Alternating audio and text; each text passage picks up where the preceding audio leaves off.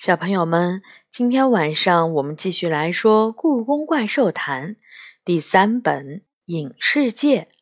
这本书是由常怡写的，浙江出版联合集团、浙江文艺出版社出版。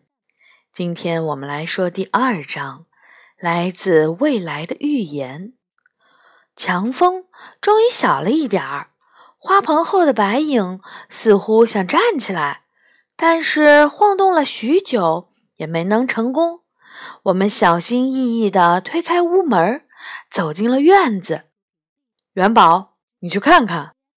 杨永乐对着左边的空气说：“为什么是我？”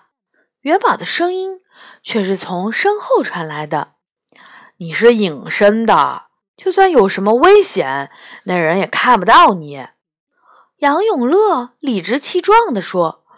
元宝沉默了一会儿，才蒙声蒙气的回答：“好吧。”院子里响起了咯吱咯吱脚踩着树叶的声音。天哪！过了一阵儿，花盆那边响起了元宝的尖叫声：“你们快来看！怎么了？”我和杨永乐一惊，连忙循着声音跑过去，只见几个花盆的后面。一件沾满土的，不知道是谁丢下的白大褂儿，被混在了一堆乱树叶里。什么嘛！我抱怨道，还以为你看到了什么可怕的东西，结果就是一件白大褂。哈哈哈哈！元宝得意的笑了，吓唬你们的。杨永乐捡起了衣服，抖了抖。这应该是从医疗室那边吹过来的。医疗室那么远，我吃了一惊。要知道，医疗室和我妈妈的办公室至少隔了半个故宫。好像不只是这个被吹进来了。杨永乐往屋檐上一指，那上面挂着一条肥大的运动裤。这又是谁的？谁知道？他耸耸肩，看我发现了什么。距离我十步远的地方，响起了元宝的声音，同时一张十元的钞票漂浮到了半空中。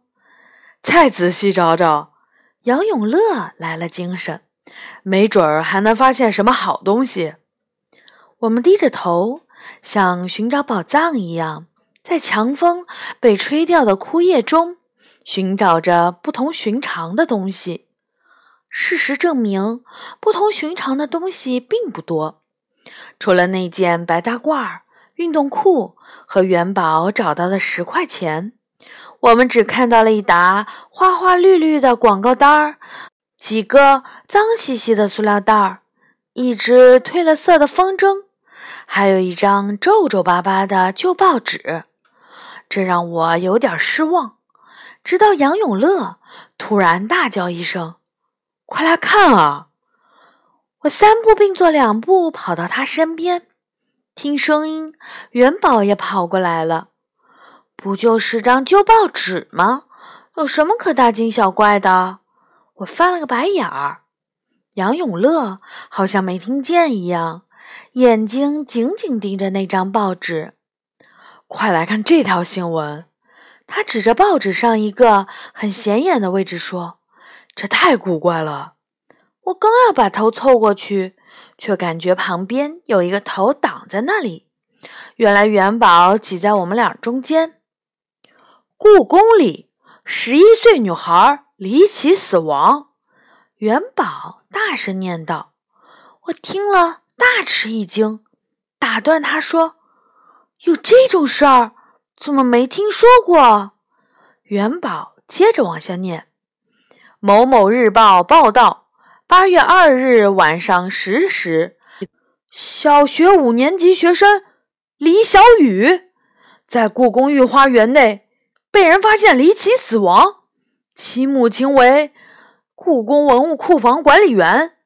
据其介绍，李小雨下午五点去员工食堂吃饭后未归。”元宝的声音越来越小，最后干脆不念了。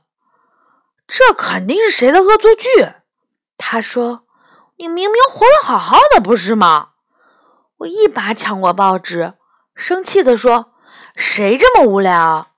可眼前那张印着签字的报纸，怎么看怎么觉得不对劲儿。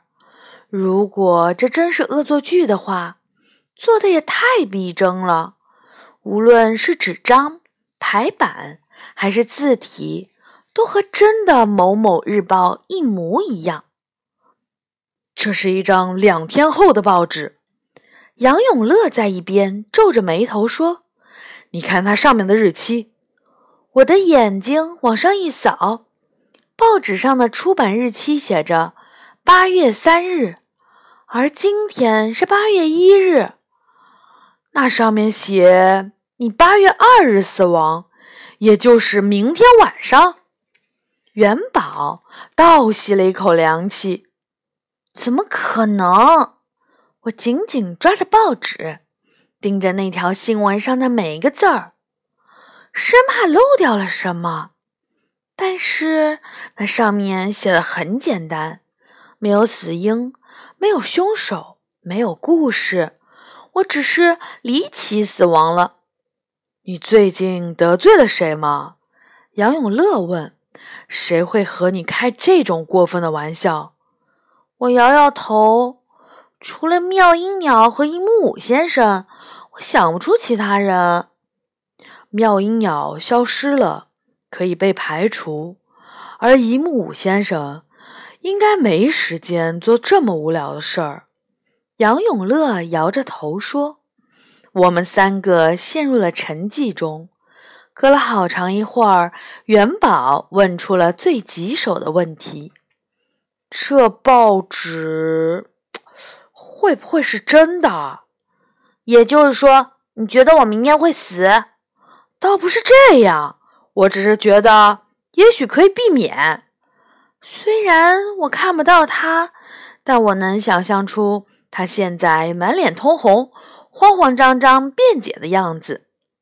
我明白你的意思，我点点头说：“无论这是不是恶作剧，我在后天的太阳升起来以前都不会迈进御花园一步。我建议你最好连门都不出。”或者直接回家，不要待在故宫里。杨永乐建议：“好主意。”我小声说：“你们觉得我要不要把这件事儿告诉我妈妈？”杨永乐飞快地摇摇头：“告诉大人，他们只会觉得你想象力丰富的过头了，或者看了太多的动画片儿。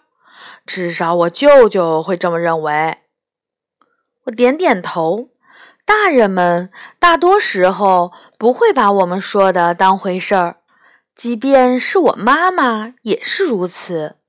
哦，死亡！我小时候也经常会觉得自己快要死了。我想我妈妈会这么说：“别多想，去做暑假作业吧。”提起大人，我突然想起我妈今天要来故宫里看我。元宝发愁地说：“我现在这个样子怎么见她？没准儿你那时候就变回来了。”杨永乐满不在乎地说：“要是变不回来呢？那我们就指着空气说：‘您好，阿姨，这就是您的儿子元宝。您看不见他？对，没错儿，这会儿他应该在您的包里翻手机，打算玩游戏。’”他还没说完，后脑勺就被狠狠地敲了一下。哎呦！杨永乐捂住后脑勺，大喊：“元宝，别让我抓住你！”他刚说完，屁股又被踹了一脚。你，他喘着粗气儿，不知道从哪儿传来了元宝的声音。我现在觉得隐身的感觉还不错，哈哈哈哈！你要去哪儿？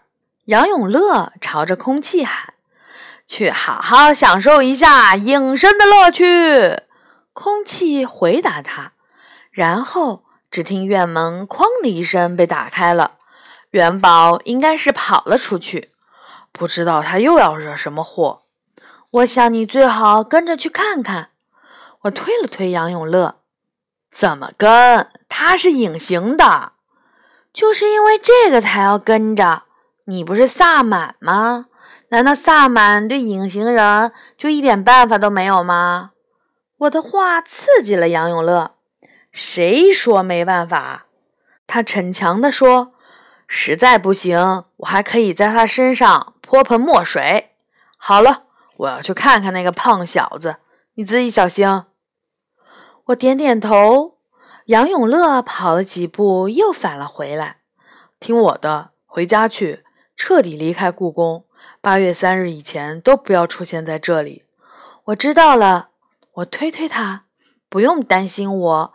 赶紧去看看元宝吧，在他把食堂的排骨都偷吃完以前。即便这样说，杨永乐还是用不安的眼神看了我一会儿才走。我知道，我们谁也没有把那张未来的报纸当成恶作剧。在接连经历了两次不可思议的历险之后，再有任何意想不到的事情发生，我们都不会觉得奇怪。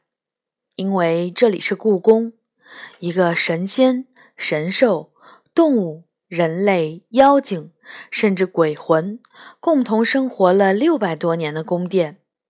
这里有太多不能用常识或是科学解释的事情。一个地下皇宫或是影子宫殿都能存在的地方，出现一张来自未来的报纸，又有什么奇怪的呢？我捏着报纸，捏出了一手的冷汗。无论报纸上的预言是不是真的，今天晚上，不，我立刻马上就要离开故宫。我下定了决心，把那张报纸折叠成方块，塞进了兜里。好的，这章呢就这样结束了。下一次我们会来说第三章《动光宝石的承诺》。小朋友们，晚安。